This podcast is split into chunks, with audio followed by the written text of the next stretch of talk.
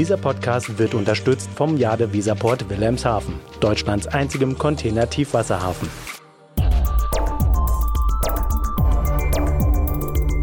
DVZ, der Podcast.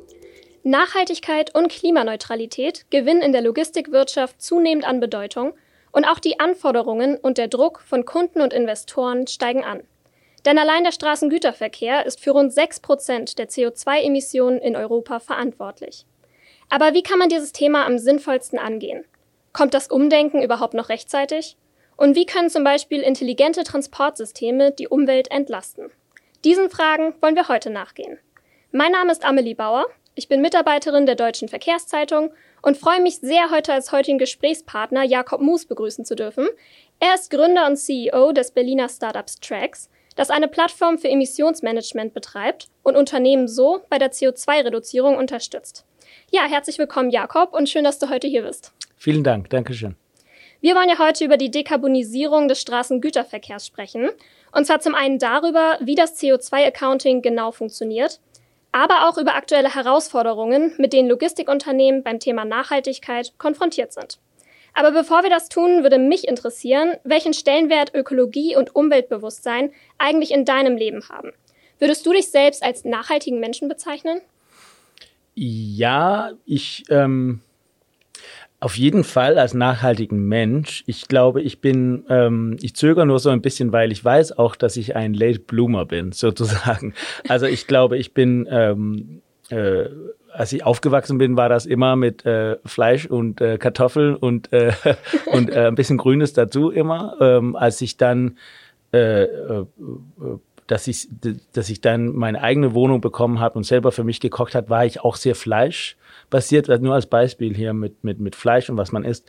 Und erst innerhalb von den letzten paar Jahren bin ich damit angefangen, ein bisschen zu messen und ein bisschen zu herauszufinden, was, was für einen Fußabdruck mache ich eigentlich, auch äh, privat. Und ähm, das hat sich da danach hat sich tatsächlich was äh, geändert. Also wir haben äh, zu Hause haben wir fleischfreie Tage. Wir haben auch eine kleine Regelung bei uns. Wir essen nur Fleisch vom Biomarkt. Ähm, äh, weil das ist jetzt auch so eine Begrenzung, wie viel wir uns leisten können. Ähm, äh, das ist als ein Beispiel. Wir machen sicher, dass wir, ähm, dass wir, wenn wir Carsharing nutzen, dass wir nur elektrisch nutzen. Ähm, und äh, dadurch äh, äh, versuchen wir unser, unser, ähm, unser Leben in diese Richtung zu drehen. Was wir uns jetzt vereinbart haben für dieses Jahr, mein Mann und ich, ist, dass wir auch jetzt anfangen wollen, ähm, CO2 zu messen, also unser tatsächlicher Fußabdruck zu messen in unserem Alltag. Das ist sehr schwierig für Privatleute, aber ich sehe ja von meinem beruflichen Leben, dass äh, wenn man erstmal anfängt zu messen, dann sieht man auch, was für einen Hebel man hat und dann kann man auch anfangen zu senken. Mhm. Ähm, wenn du sagst, du möchtest auch euren persönlichen CO2-Fußabdruck berechnen, sind wir auch eigentlich schon mittendrin im Thema, nämlich bei dem Startup, das du gegründet hast. Kannst du uns kurz erzählen, wie es dazu gekommen ist? Ja, also wie man vielleicht hört, ich bin gebürtiger Däne, habe aber in Deutschland äh, einigermaßen lange gelebt und gearbeitet. Meine Karriere habe ich äh, im Volkswagen-Konzern angefangen, wo ich, ähm, wo ich Innovationsmanagement gemacht habe, und immer mit Fokus auf äh, Produkt-Service-Systeme, die entstehen, wenn das Fahrzeug mit dem Internet verbunden wird. Ähm, da gibt es viele Möglichkeiten, wie kann man äh, Flottenbetrieb zum Beispiel effizienter machen und so weiter. Aber ich habe immer so einen Fokus auf Fahrzeugeffizienz gehabt. Und deswegen habe ich auch in 2018 ähm, die Firma gegründet, weil ich wollte die äh, Straßengüterverkehrbranche helfen, durch KI ähm, besser und effizientere Entscheidungen zu treffen so dass man eine höhere Fahrzeugeffizienz bekommt, so dass man Geld und Diesel und CO2 spart. Was wir aber schnell festgestellt haben, ist, in der Branche entscheidet der Flotteneigentümer selten. Und äh, äh, das ist einfach unheimlich schwierig reinzukommen und sagen, ah, gib mir deine Daten, dann, ähm, dann messen wir, dann machen wir mit KI äh, oder mit, mit digitale Zwillinge machen wir Entscheidungsunterstützung. Ähm, und du musst auch dafür bezahlen. Was wir aber gleichzeitig festgestellt haben, ist, dass deren Kunden, also äh, sowohl Verlader als auch Versender, ein großes Interesse haben, CO2 zu sparen. So, die würden dafür bezahlen. Ähm, und da ist Tracks auch, äh, haben wir so eine Art Pivot gemacht sozusagen. Dann sind wir dann geändert von Fahrzeugeffizienz, von Dieseleffizienz und haben das, äh, haben gesagt, nee, Wir helfen erstmal, äh, Verlader und Versender CO2 zu messen in deren, äh, äh, in deren Transportoperationen mit externen Subunternehmer und helfen die einen ganz genauen CO2-Fußabdruck zu machen, die auch, äh, also die auch ausklamüsert, also unter, ähm, unterbrochen äh, werden kann, runter zum ähm, ähm, äh, äh, Schokoladenregelebene sozusagen. Und danach, wenn wir das gemessen haben, dann helfen wir dann auch die Unternehmen, äh, in kollaborativ diese CO2 zu senken durch Fahrzeugeffizienz in Zusammenarbeit mit deren Subunternehmer. Mhm. Um das nochmal kurz zusammenzufassen, also mit Tracks wollen du und dein Team dazu beitragen, dass Transporte CO2 optimal organisiert werden. Kannst du nochmal kurz erklären, welchen Vorteil es konkret hat, den CO2-Ausstoß zu messen und wobei man darauf konkret achten sollte? Also alle, die, die bei einem Business School waren, die kennen äh, diese, diese äh, Credo, ähm, you can't manage what you can't measure. Und ähm, ich fand das immer so interessant, dass Leute in der Branche immer gesagt haben, ja, mh, hm, äh, wir müssen einfach alles auf die Schiene bringen oder wir müssen einfach alles elektrisch machen und so weiter. Und das hörte sich auch lange so an, als wäre es eine Strategie, aber ist keine Strategie. Das ist kein, das ist ein Traum. Das ist keine äh, konkrete Schritte Richtung Dekarbonisierung. Und das hat was damit zu tun, dass man nicht wenn man nicht messen kann, dann wird es einfach Bauchgefühlentscheidung. Was wir dann gesagt haben, ist, wenn man jetzt messen kann, wenn wir jetzt präzise messen kann, dann können wir auch anfangen, nicht nur zu sagen, das war der CO2-Ausdruck auf diese Schokoladeregel oder auf diese Sendung und so weiter. Wir können auch sagen, das hätte es sein können. Und dann können wir einfach sagen, wie können wir das dahin bringen? Was würde passieren, wenn wir hier elektrisch äh, fahren würden? Auf welche Strecken kann man äh, die Subunternehmer unterstützen, elektrische Lkw zu kaufen? Ähm, welche von den Fahrern könnten ähm, äh, lernen, besser in der Stadt zu, zu bremsen zum Beispiel oder andere Fahrkurse zu bekommen, wo wir wissen, dass es einen Effekt hat und welche Art von Reifen soll ich äh, nutzen, wenn ich auf diese Strecke immer fahre. So deswegen wollen wir Daten nutzen, erstmal um zu messen und dann Entscheidungsunterstützung zu liefern, äh, so dass man kollaborativ in der Branche CO2 sparen kann. Mhm. Also sagst du quasi, dass es eine notwendige Voraussetzung ist, ähm, den CO2-Ausstoß zu messen, um ihn dann auch wirklich senken zu können? Ja, also ich, also äh, das, das sage ich, ja, das ist meine ganz klare Meinung. Ich, ich habe immer so ein bisschen geschmunzelt, wie, äh, wie ich oft in, äh, bei Konferenzen gehört habe, ah, Dekarbonisierung, kein Problem. Wir machen einfach, ähm, komm, wir machen einfach äh, alle Straßen, alle Autobahnen elektrisch, machen wir so eine äh, Overhead-Leitung, dann können wir alle elektrisch fahren. Oder wir schmeißen alles auf die Schiene, wohl wissen, dass die Schienen voll sind, dass sie über, äh, also dass sie überteuert sind und der Straßengüterverkehr äh, äh, viel untergepreist äh, ist. Und und also das ist alles, sind alle Umwege, um rund um diese Messenpunkt zu kommen, weil Messen ist schwierig, aber man kommt nirgendwo hin, wenn man nicht messen kann. So, ja, ist meine ganz klare Meinung. Die Dekarbonisierung von, von der Logistik bekommen wir nur hin, wenn wir anfangen zu messen. Dann würde ich gerne mal direkt mit dir über das Hier und Jetzt sprechen. Ähm, es ist ja so, dass bedingt durch die Corona-Pandemie jetzt circa ein Jahr lang etwas Ruhe auf den Straßen eingekehrt ist. Jetzt wächst der Straßengüterverkehr aber wieder sehr kräftig. Können unter diesen Umständen Transporte auf der Straße überhaupt noch nachhaltig werden?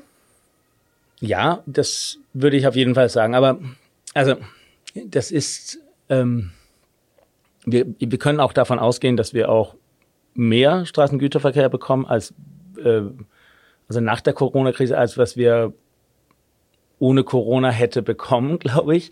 Ähm, dadurch, dass wir sehr viel Nearsourcing jetzt sehen.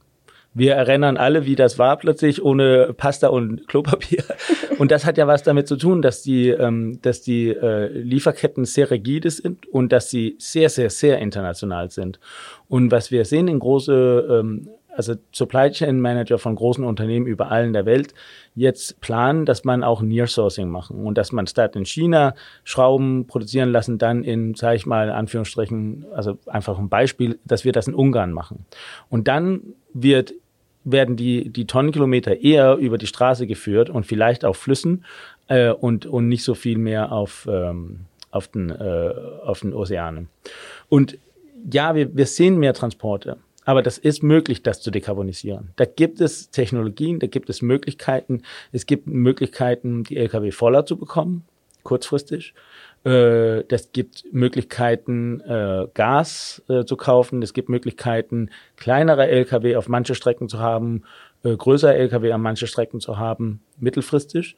Und es gibt Möglichkeiten, elektrisch und Wasserstoff äh, nachhaltig auszurollen, so dass, ähm, dass wir auch irgendwann ein dekarbonisierter Transport haben.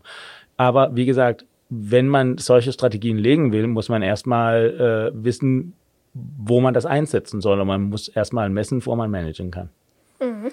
Ich würde sagen, dann bleiben wir doch nochmal direkt beim Thema Lkw-Antriebe. Das hast du eben schon angesprochen. Äh, Wasserstoff, LNG, Strom, neue Antriebsquellen verändern den ökologischen Fußabdruck bzw. sollen ihn verändern. Ähm, wie schätzt du das ein? Kommt das Umdenken noch rechtzeitig? Hm, ja, also ja, na, ich, ich glaube, das, was ich so interessant finde ähm, mit äh, Unternehmen, wie sie funktionieren, ist, dass obwohl es besteht von Menschen, die ja auch Bürger sind und die auch gerne Nachhaltigkeit haben wollen, dann wird die Organisation per se oft äh, so ein Organismus, der einfach so, so ein Selbstaufrechthalten ähm, da ist. Ähm, was ich damit sagen will, ist, wir wussten ja seit Jahrzehnten, dass das hier kommen wird. Wir wussten ja seit Jahrzehnten, dass elektrisch ein Thema werden könnte. Vielleicht hatten wir nicht seit Jahrzehnten die Elektro, ähm, die Möglichkeit, äh, die Batterien, äh, die Batterietechnologie, aber wir wussten zum Beispiel mit äh, Wasserstoff, dass man auch da anfangen könnte, ein Netz da auszurollen. Wir haben es aber nicht gemacht, weil irgendwie ähm, irgendwie hat man manchmal das Gefühl, dass man auf Titanic steht und alle sitzen und sagen, ach, guck mal, da ist ein Eisberg. Und da sagen Leute, ja, ja, aber jetzt warten wir bis nächstes Jahr erst. Jetzt gucken wir erst, was nächstes Jahr passiert. Ähm, so, ähm, meine Antwort ist erstmal, nein, das kommt nicht rechtzeitig. Das ist mhm. alles so kurz vor zwölf, aber meine, die positive Version ist, es ist kurz vor zwölf und nicht kurz nach zwölf. So, das ist so, ja, das ist, das ist so, äh, ähm, ja, das glaube ich, das ist ein Umweg das zur Antwort. Das gibt noch Hoffnung. Ich bin, ich bin hoffnungsvoll. Und ich glaube ehrlich gesagt auch nicht, dass es möglich, anders möglich war, aber manchmal ist es frustrierend anzugucken. Mhm.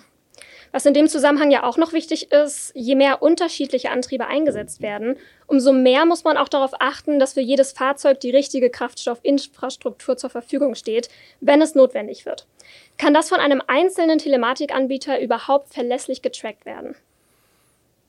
Ähm, also das ist eine systemische Änderung, sag ich mal, das wird fast philosophisch, aber systemische Änderungen sind einfach enorm schwierig und können ganz selten an einzelne Firmen und einzelne Personen zurückgewiesen werden. Ein, ein, ähm, ein Beispiel, wo das tatsächlich passiert, ist sowas wie Steve Jobs oder Elon Musk, der große systemische Veränderungen äh, veranlasst hat. Ähm, so, ich glaube, ich glaube, äh, es kommt alles, aber es kommt von sehr viele unterschiedliche Richtungen. Und ich muss auch sagen, ich sehe auch, dass die Politik zurzeit bis auf weiteres gute Politik damit führen. Ähm, zum Beispiel Druck auf die Investoren, äh, Druck, Druck auf, äh, auf die Banken, auf das Geld, auf das Kapitalmarkt, um sicherzustellen, dass erstmal gemessen und dann gesenkt wird. Ähm, und auch ähm, ja und auch äh, hier ein die Ausrollen von den unterschiedlichen äh, Zertifikatsysteme in unterschiedliche Transportmittel. Ich sehe ich sehe, es kommt von sehr viele Spieler. Das kommen sehr sehr viele Faktoren zusammen. Ähm, aber ich glaube nicht, dass es von einer Innovation per se kommt. Ich glaube, das wird immer noch so das, was man in der Innovationswelt ein, ein War of Standards geben wird, dass mhm. man noch ein paar Sachen sehen wird, dass wir, genau wie wir die Hybridautos sehen, dass sie jetzt auf dem Weg raus sind, es wird schon ein paar Innovationen hochkommen, die auch wieder verschwinden, die so Übergangsinnovationen sind. Ich glaube, da hast du eben nochmal einen sehr wichtigen Punkt angesprochen, nämlich eine gewisse Bereitschaft der Unternehmen, branchenübergreifend zusammenzuarbeiten. Ähm, ist diese Bereitschaft zur Zusammenarbeit denn jetzt schon zu beobachten oder ist das etwas, was sich mit diesem zunehmenden Druck, den du angesprochen hast, vielleicht erst noch mehr entwickeln muss? Da sehe ich tatsächlich, dass jetzt heute was passiert. Mhm. Und ich muss auch sagen, ähm, in den Jahren ich mit äh, großen Unternehmen ähm, gearbeitet habe und nicht nur, wo ich gearbeitet, auch mit den Zusammenarbeitspartnern und so, ich sehe eine Bereitschaft, die auch ernst zu nehmen ist. Und das war vor zehn Jahren oder vor fünf Jahren nicht immer so. Da konnte man als Mineralölgesellschaft sagen, ja, ja, wir setzen auf Nachhaltigkeit und dann kann man mit einem Feigenblatt irgendwie ähm, irgendwie ein Projekt irgendwo haben, aber niemand meinte es im Ernst. Aber ich muss sagen, ich glaube, von, von den Projekten, was jetzt passiert, da glaube ich daran, aber ich glaube auch nur daran, dadurch, dass ich weiß, dass wenn sie das nicht hinbekommen, kriegen sie gigantische Bußgelder. So, also äh, äh, bei mir ist es eher so eine Follow the Money Tendenz, dass ich sage, aha, warum machen sie das? Ja, weil sonst, äh, sonst haben die die ähm, C-Level, die Top-Manager nicht den Bonus. Sag ich mal so. Das ist leider so. Du glaubst also, dass ein richtiges Umdenken in der Branche gerade stattfindet? Ja, und das Gute ist ja, wenn das sich dann geändert hat, egal warum, also egal was der Beweggrund war, wenn es sich geändert hat, dann wird es nicht zurückgeändert. Oft sind Wachstums- oder sind Änderungsschmerzen oft einfach nur die die Veränderungsschmerzen und nicht, dass man gegen irgendwas ist. So deswegen ist meine Hoffnung jetzt, dass, äh, dass man erst so eine Art War of Standards hat und dann landet man bei irgendwelche Antriebs, äh, also hier im Beispiel Antrieb, ähm, äh, äh, bei irgendwelche Antriebsquelle oder irgendwelche System und dann bleibt es auch so. Dann ändert es sich nie mehr zurück zu Mineralöl. Ist meine Hoffnung. Mhm. okay, dann lass uns jetzt nochmal umswitchen, sage ich mal, auf das rein operative. Ein Faktum, das die CO2-Emissionen nämlich wirklich heftig nach oben treibt, ist, dass Lkw im Normalfall mit fast 90 Kilometer pro Stunde unterwegs sind. Ist das denn deiner Meinung nach wirklich notwendig, damit Logistik funktionieren kann?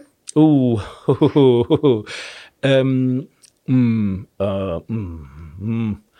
also, das ist ja äh, erstmal der Grund, warum ich so zöger ist. Ich weiß, kann man schnell unpopulär werden. Ähm, ich glaube, dass es möglich ist, Effizienz reinzubringen und Straßensicherheit reinzubringen, auch mit 90 Stundenkilometer. Ich glaube, dass man ähm, mancherorts sieht, dass es kurzfristig was hilft, ähm, wenn man es auf 50 Kilometer setzt. Wir haben das in den Niederlanden gesehen, dass man tagsüber so schnell fahren darf. Man darf nicht vergessen, dass es politisch sehr, sehr, sehr, sehr, sehr schwierig ist. Dadurch, dass ähm, na, 50, die dürfen 80 fahren, glaube ich. Naja, aber es ist sehr schwierig, weil der andere, der, die anderen Verkehrsteilnehmer müssen ja auch abgedrosselt werden dann. Weil das nutzt ja nicht, wenn man 250 fährt und vorbei jemand, der 50 fährt. Ich habe immer, persönlich habe ich so immer so ein kleine, ein kleines Problem damit, weil das ist oft so, das ist oft so ein einmalige Ding. Das ist oft so ein einmalige Ding. Das ist so, wir können nicht CO2 senken, wenn wir so ein einmalige Ding machen. Für mich, ich bin mehr interessiert, um zu sehen, wie können wir systemische Änderungen machen? Wie können wir wirklich sicherstellen, dass wir, dass wir äh, erstmal mehr Effizienz bekommen in der jetzigen ähm, Betriebs, äh, also die jetzige Betriebsmittel, was wir haben und die jetzige Flotte, was wir haben, und dann in der Flottenwechsel, dass wir immer die schlauste Entscheidung treffen. Also das wäre mehr mein Traum. Ähm, ja, jetzt habe ich so versucht, diese Frage zu, äh, zu vermeiden. aber ja, das ist ähm, auf, auf jeden Fall, aber klar ist es ja, dass, dass, man, dass man den Verkehr drosseln kann. Das ist, äh, also die Tempo drosseln kann und dann hat man auch äh, weniger CO2 von Dieselfahrzeugen. Mhm. Auf dieser Unternehmensebene, die du gerade angesprochen hast, würde ich gerne noch so ein kleines bisschen bleiben. Ähm, und zwar hast du vorhin angesprochen, dass du einen deutlichen Wandel in der Branche beobachten kannst, was das Bewusstsein und die zur Wichtigkeit äh, von Nachhaltigkeit angeht. Dennoch ist es ja so, dass viele Unternehmen äh, im Hinblick auf Nachhaltigkeit, sagen wir mal, doch noch sehr defensiv agieren. Ähm, und viele Unternehmen bleiben einfach noch weit unter ihren Möglichkeiten. Woran glaubst du, liegt das?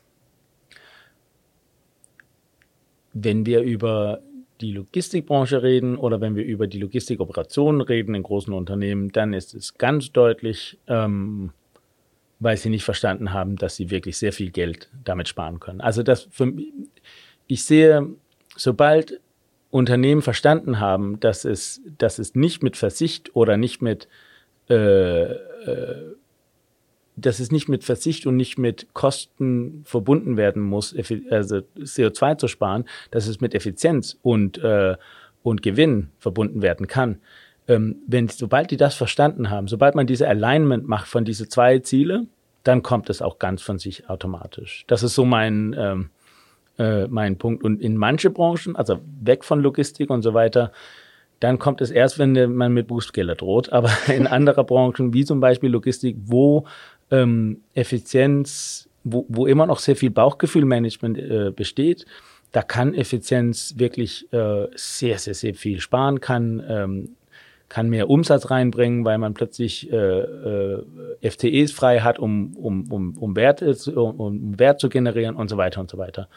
So, das ist, ähm, ich glaube, das ist, wenn Sie nicht die Fantasie haben zu sehen, wie Digitalisierung und, äh, und dieser Umbruch auch positiv einwirken kann auf den Geschäftsmodell. Mhm eBay Tracks versucht ja auch vor allem durch digitale Mittel das Thema Nachhaltigkeit voranzutreiben.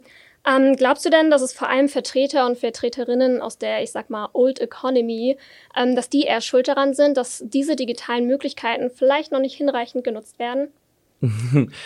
da bin ich wieder bei, ähm, bei, bei diesem Bild von den Titanic, der, der, ähm, weil das Interessante ist ja, ich kenne ja viele von den Menschen persönlich und die sind alle sehr engagiert für die Nachhaltigkeit per se, aber oft haben sie einen Chef oder fast alle haben einen Chef. Und äh, oft ist das System, wo drin man ist, ganz so gemacht, dass ja, ich würde gerne hier was für die Nachhaltigkeit machen, aber ich bekomme meinen Bonus, wenn ich XY von den jetzigen ähm, äh, Geschäftsmodell oder der jetzigen ähm, äh, ja von der jetzigen Geschäftsmodell äh, äh, äh, schaffe sozusagen und man sieht so eine Diskrepanz, dass sie bestraft werden, das Richtige zu tun, belohnt werden, das Falsche zu tun und dann passiert es einfach. So, also die Einzelperson, äh, äh, das sage ich, nein, das ist, das ist nicht wegen den Einzelpersonen, ist, ist auf jeden Fall meine Meinung. Aber ich glaube, ich glaube, ähm, wenn man jetzt in der jetzigen Stand, also jetzt 20, äh, äh, 2021, sich dagegen wehrt, irgendwas zu tun mit der Digitalisierung, um Nachhaltigkeit reinzubekommen. Ja, dann fängt man an, so ein bisschen der Böse zu sein. Aber ja, also das hat wirklich was damit zu tun, dass, dass viele Unternehmen ja natürlich konservativ sind. Also das mhm. ist so. Und äh, alle Bonussysteme sind darauf gelegt, wie viel habe ich letztes Jahr von den, von den alten Geschäftsmodellen geschafft und wie viel kann ich dann dieses Jahr. Und da ist kaum Platz in den Bonussystemen für neu Umdenken und neu äh, und, und, und Richtungsänderungen.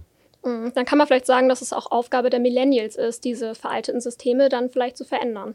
Ich würde sagen, ähm, was ich sehr schätze, ist, ähm, dass ich sehe, dass es tatsächlich passiert, dass man sich auch dafür einsetzt. In, jeder, der in einem großen Unternehmen gearbeitet hat, hat weiß auch, dass Politik ähm, auch ein Thema ist. Das ist einfach so. Kann sein, dass man eine Idee oder ein Konzept hat und jemand hat gesagt, ja, mein Konzept ist wichtiger und ähm, dann fällt es auf den Boden, es sei denn, dass du wirklich dafür kämpft. Und äh, man sieht so jetzt, wenn die, die jüngste Millennials bald äh, 40 sind, dass es, dass die auch jetzt äh, zur Macht gekommen sind sozusagen. Und man sieht auch, dass da auch gekämpft wird für, ähm, für Ideen, sage ich mal so.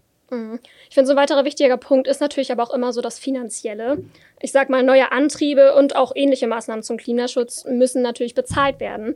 In welchem Verhältnis stehen denn Klimaschutz und Unternehmenskosten zueinander? Wenn man das richtig macht, parallel. Das würde ich sagen. Und wir haben auch Zeit genug, um das, äh, um, um die Unternehmen, die sagen würden, dass sie gegeneinander stehen, ähm, dass sie das auch um, umkrempeln können. Ich würde sagen, in fast alle Unternehmen ähm, kann man durch Effizienz sehr viel erreichen. Das würde bedeuten Digitalisierung, das würde die, bedeuten die Einsetzung von, von ähm, äh, Machine Learning basierte Entscheidungsunterstützungssysteme, die wiederum Effizienz bringen können. Ähm, das ist eine Investition, aber die können wirklich auch zu, ähm, zu äh, äh, kleinere Kosten führen. Und darüber hinaus habe ich das ähm, ist meine ganz klare Annahme, dass spätestens bei 2026 ähm, muss es sein, sonst geht man pleite. Also dann bekommt so einen Punkt, wo, wo man weder äh, Investitionen auf der Börse bekommt, dass man weder äh, oder ein Darlehen in der Bank bekommt, noch ein, äh, noch ein Kunde bekommt, äh, wenn man nicht, äh, nicht nur zeigen kann, was für einen CO2-Ausstoß man hat, sondern wenn man nicht auch wenn man nicht äh, zeigen kann, was man tut, um gegen den Klimawandel zu kämpfen. Also das wird ein Cost of Doing Business bald. Und deswegen ja, so, man, kann, man kann das positiv nutzen. Mhm. Ich denke, das ist natürlich auch vor allem Aufgabe der Politik, äh, gewisse Maßnahmen zum Klimaschutz zu fördern. Das ist auch so der letzte Themenkomplex, den ich heute noch mit dir besprechen möchte. Nämlich, Logistik ist ja systemrelevant für eine funktionierende Wirtschaft. Das hat vor allem die Corona-Krise jetzt nochmal sehr deutlich gezeigt. Sollten denn Vertreter und Vertreterinnen der Logistikbranche deshalb auch aktiv bei politischen Entscheidungen, vor allem in der Klimadebatte, mitbestimmen dürfen, um zum Beispiel die Mobilitätswende eben auch wirtschaftsverträglich zu gestalten? Hm. Also, ich bin bei solchen Themen bin ich, äh, ist, bin ich eher Anhänger davon, dass man als Politik sowieso nicht so viel reguliert. Äh, und ich erkläre auch wie, äh, warum. Also es ist wichtig, dass man reguliert. Aber was ich auch vorher meinte, wenn, wenn es preiswerter ist, irgendwas zu tun, als was anderes, also wenn A preiswerter als B ist, dann tun Leute es auch. Wenn wir das einfacher machen, CO2 zu messen und zu sparen, ähm, und dann gleichzeitig teuer macht, das nicht zu tun, dann werden Leute es auch tun. Und meine Meinung soll die Politik sicherstellen, dass es, ähm, dass es einen ökonomischen Grund gibt, äh, sich richtig zu benehmen. Und ähm, das haben sie auch neulich gemacht, äh, eher auf EU-Ebene ähm, mit dem neuen Gesetz, dass man äh, Emissionsdaten offenlegen muss. Wenn man ein Bank ist und ein Darlehen macht oder ein, ein finanzielles Produkt hat, und man investiert in äh, und, und man sich nachhaltig nennt. Und das heißt dann wiederum, wenn man ein großes Unternehmen ist und auf der Börse ist und man Investoren haben will, die sich nachhaltig nennen, und das wollen die alle, dann müssen diese Unternehmen, diese DAX-Unternehmen, die müssen erstmal müssen sie CO2 messen und, Kle und Fußabdruck messen und die müssen auch darlegen äh, und, und, und klar machen, was tun sie, um die ähm, um die äh, Klimakrise zu äh, vermeiden und zu, zu, zu mindern. Und das ist für mich, das ist gute Politik, weil das wird nicht genau gesagt in Gesetz A und B und X und Y und es wird auch nicht gesagt, hier für die Logistik muss man so tun und für den, man macht es einfach nur ökonomisch relevant, dass Leute sich zusammenreißen, sage ich mal so, und endlich mal tun, was richtig ist. Und das ist für mich gute Politik. So deswegen, ähm, wenn, wenn solche Vorschläge kommen, dann glaube ich, das ist auch mit dem Hintergrund, dass, dass Politiker sich hinsetzen und machen ganz genaue Gesetze über, wie viele Kilometer darf man fahren und wie muss man. Und das sollte die Politik äh, sowieso nicht entscheiden. Die sollten nur sicherstellen, dass es ökonomisch relevant ist für Unternehmen, immer nachzuweisen, wie viel CO2 sie sparen, äh, sie, äh, sie ver, äh, verbrauchen. Und zweitens, dass sie ökonomisch ähm, relevant macht, äh, CO2 zu sparen. Und dann wird das an sich kommen. Also ich bin ein großer Zuhänger von, äh, Anhänger von Follow the Money und sicherstellen, weil dann benehmen sich sowohl die Einzelpersonen im Unternehmen als auch die Unternehmen per se sich genau, wie wir die haben wollen, sozusagen. Okay, du findest also, dass die Politik vor allem, ich sag mal, Anreize schaffen sollte, wie auch Gesetze, ähm, damit Unternehmen, ich sag mal, zu mehr nachhaltigem Handeln auch gedrängt werden. Ja, also mach, mach es einfacher und preiswerter, das Richtige zu tun, dann tun die das auch. Okay, wunderbar. ähm, ja, zu allerletzt würde ich einfach gerne noch so einen kleinen, ich sag mal, Blick in die Zukunft mit dir wagen. Wie würde denn für dich die ideale Transportwelt des Jahres 2031 aussehen? Ganz sicher dekarbonisiert. Ganz sicher auf dem Punkt, wo ähm, eine Art Binnenhäfen gibt vor die Städte, wo, äh, äh, wo, äh, wo Fracht äh, äh, dahin transportiert wird, entweder per, äh, per Fluss oder Hafen oder also nicht Binnenhafen, aber äh, oder äh, mit autonom fahrenden LKW. Und dann von daraus mit LKW äh, mit Fahrern drin in die Städte gefahren werden, zu ent, äh, als Last Mile gefahren werden.